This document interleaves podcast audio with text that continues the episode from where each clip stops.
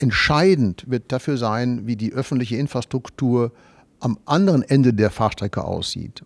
Und wenn das nicht für die Kunden ein Sicherheitsfaktor ist, dass er am Ende des Tages genau weiß, ich kann auch noch zurückkehren, weil ich dort laden kann, äh, solange wird es den Kunden sicherlich eher schwer sein, sich für ein Immobil zu entscheiden. Wir arbeiten auch daran, deswegen sagen wir, 80 Prozent aller Fahrten beginnen im Haus und darum muss im Haus die Ladeinfrastruktur sicher verfügbar sein. Das Mobilitätskonzept fokussieren wir nicht alleine auf das Auto, sondern ganz bewusst auch auf den Fußgänger und den Rollstuhlfahrer und in letzter Konsequenz natürlich auch für die Mutter mit Kindern oder die Kinder, die in so Quartieren auch gerne mit ihren Rollerblades fahren.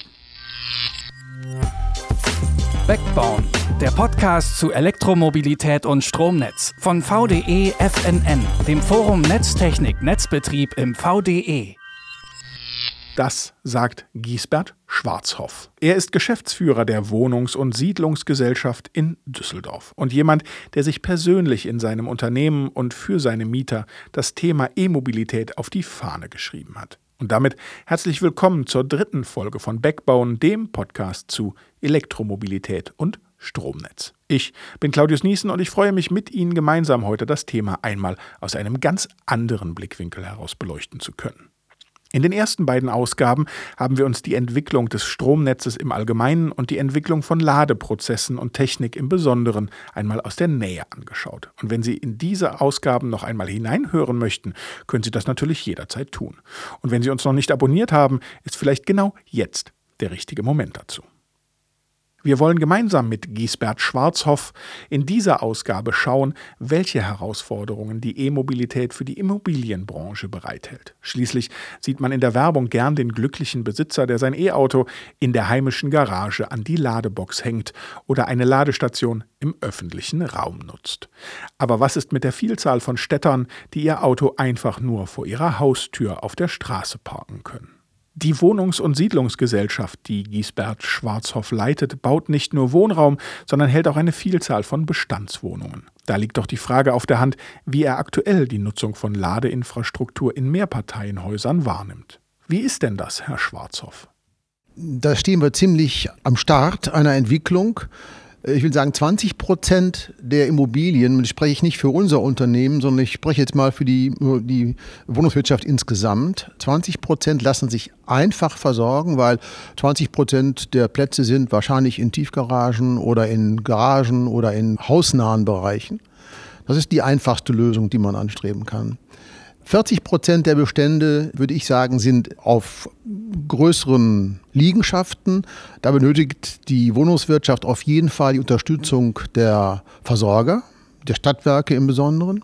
Die vielen Bestände, die im unmittelbaren Straßenrandbereich liegen, und ich denke hier an die Großstädte, lassen sich nur über eine öffentliche Versorgung mit Ladeinfrastruktur bedienen. Insofern trifft es auch für unser Unternehmen zu, 20 Prozent packen wir zurzeit an oder 2% haben wir geschafft bislang unserer Bestände, aber das sind dann nur die neuen Immobilien, die modern konfektioniert sind, die Tiefgaragenlösungen haben, wo dann natürlich auch eine Versorgung des jeweiligen Platzes über den wohnungseigenen Zähler erfolgen kann. Das ist ja eine Schwierigkeit, die die Wohnungswirtschaft im Besonderen hat. Wir dürfen ja keinen Strom verkaufen, sondern wir müssen ja nur den Anschluss sicherstellen das Thema Verkaufen könnte vielleicht für unsere Gesellschaften ähm, nochmal eines Tages interessanter werden.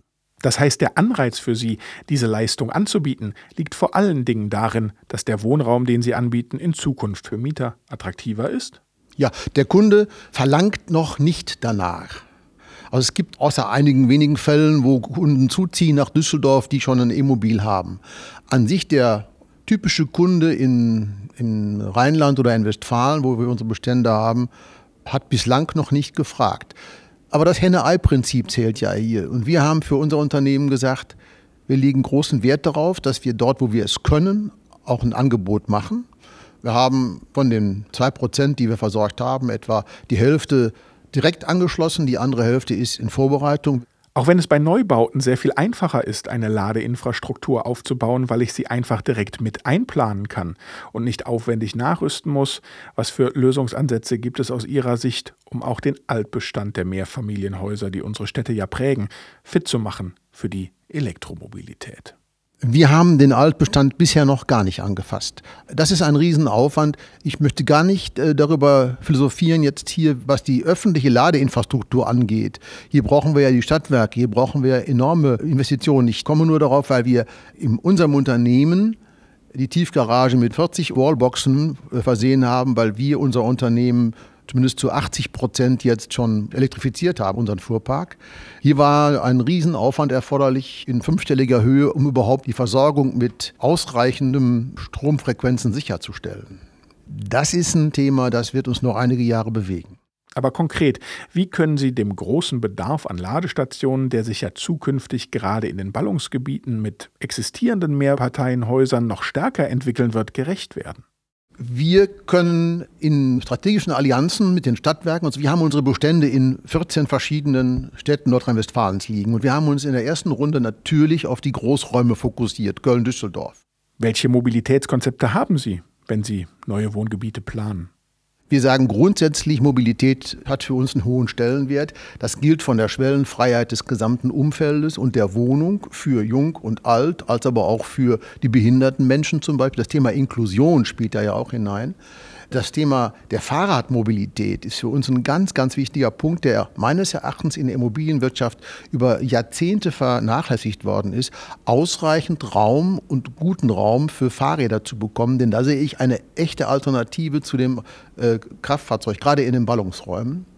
Und das Dritte ist natürlich das, die Ladebox, von der ich gerade umfassend sprach und das Carsharing. Das Mobilitätskonzept fokussieren wir nicht alleine auf das Auto, sondern ganz bewusst auch auf den Fußgänger und den Rollstuhlfahrer und in letzter Konsequenz natürlich auch für die Mutter mit Kindern oder die Kinder, die in so Quartieren auch gerne mit ihren Rollerblades fahren. Weil Sie gerade Carsharing erwähnt haben, haben Sie eine Erklärung dafür, warum es Ihrer Meinung nach das Carsharing-Modell in Deutschland vielleicht nicht zu solcher Akzeptanz gebracht hat und warum Sie die E-Mobilität da hoffnungsvoller betrachten? Hier kann ich einfach Erfahrungen anderer Gesellschaften heranziehen. Wir investieren jedes Jahr ungefähr 150.000 Euro in Carsharing-Fahrzeuge. Also in das Mietkonzept. Weil ich kann in der Anfangsphase nicht alle Kosten weitergeben an einen Kunden. Das, das geht gar nicht. Also müssen wir erst einmal ins Obligo gehen. Das fällt schwer genug. Wenn ich bedenke, wir haben auch weiter 150.000 Euro für Wallboxen, die wir installieren, dann ist das schon eine Investition, die nicht unerheblich ist die auch an die Grenzen führt. Ich beziehe mich hier auf Erfahrungen anderer Gesellschaften. Es wird, das ist meine Erfahrung, kein Auto weniger gekauft, weil ein Carsharing-Konzept da ist. Es mag vielleicht noch nicht der Fall sein. Ich glaube aber auch, die deutschen äh, Bürger und unsere Mieter haben nach wie vor das Auto so als ihren liebstes, das eigene Auto und die Unabhängigkeit. Es ist auch, sie müssen auch immer mindestens zwei Carsharing-Fahrzeuge vorhalten, denn wenn nur eins da ist und es ist weg, dann hat der Kunde schon gar kein Interesse mehr daran, darauf zu warten. Also es ist ein umfassendes Thema. Ich will an dieser Stelle einen kleinen Bogen schlagen, weil Sie gesagt haben, dass die Wohnungswirtschaft ganz lange das Thema Fahrrad nicht auf dem Schirm hatte. Soll man Radverkehr und E-Mobilität aus Ihrer Sicht zusammendenken? Und äh, wie ist da Ihre unternehmerische Position und wie sollte sich das in Zukunft entwickeln? Es muss ja auch für uns immer mal ein Anreiz sein. Wir haben erste Erfahrungen in Projekten vor zehn Jahren gesammelt, als wir plötzlich merkten, wir brauchen gar nicht alle Tiefgaragenplätze in dem Konzept, sondern wir brauchen viel mehr Fahrradplätze, wir brauchen viel mehr Plätze für die Fahrräder von Müttern mit dem Anhänger für Kindern oder wenn ich an das Lastenrad denke oder ähnliches, das haben wir noch falsch gemacht. Wir haben Räume gebaut, die vom Fahrrad fast gar nicht erreichbar waren, weil man durch drei Brandschutzschleusen gehen musste. Ich will damit zum Ausdruck bringen, wir müssen sehen, dass wir auch Fahrradräume in Tiefgaragen anbieten.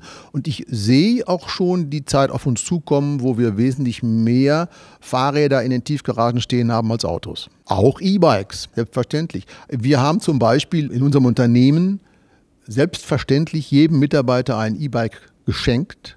Der kann damit fahren und bei uns kommen, das ist übrigens auch ein Argument für Gesellschaften, bei uns kommen etwa 40 Prozent aller Mitarbeiter in Düsseldorf mit dem Fahrrad ins Büro und weitere 30 Prozent haben von uns ein ÖPNV-Ticket geschenkt bekommen. Das heißt, wenn Sie wollen, können Sie auch das ganze Jahr über kostenfrei Bahn fahren.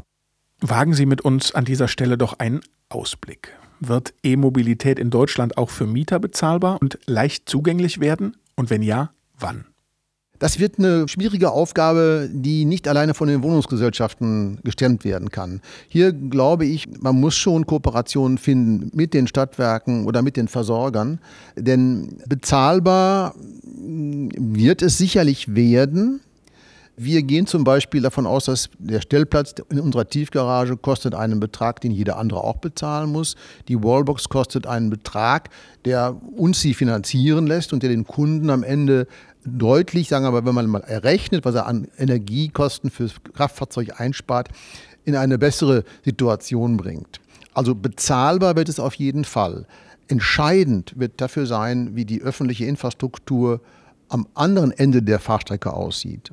Und wenn das nicht für die Kunden ein Sicherheitsfaktor ist, dass er am Ende des Tages genau weiß, ich kann auch noch zurückkehren, weil ich dort laden kann, äh, solange wird es den Kunden sicherlich eher schwer sein, sich für ein Immobil zu entscheiden. Wir arbeiten auch daran, Deswegen sagen wir, 80 Prozent aller Fahrten beginnen im Haus und darum muss im Haus die Ladeinfrastruktur sicher verfügbar sein.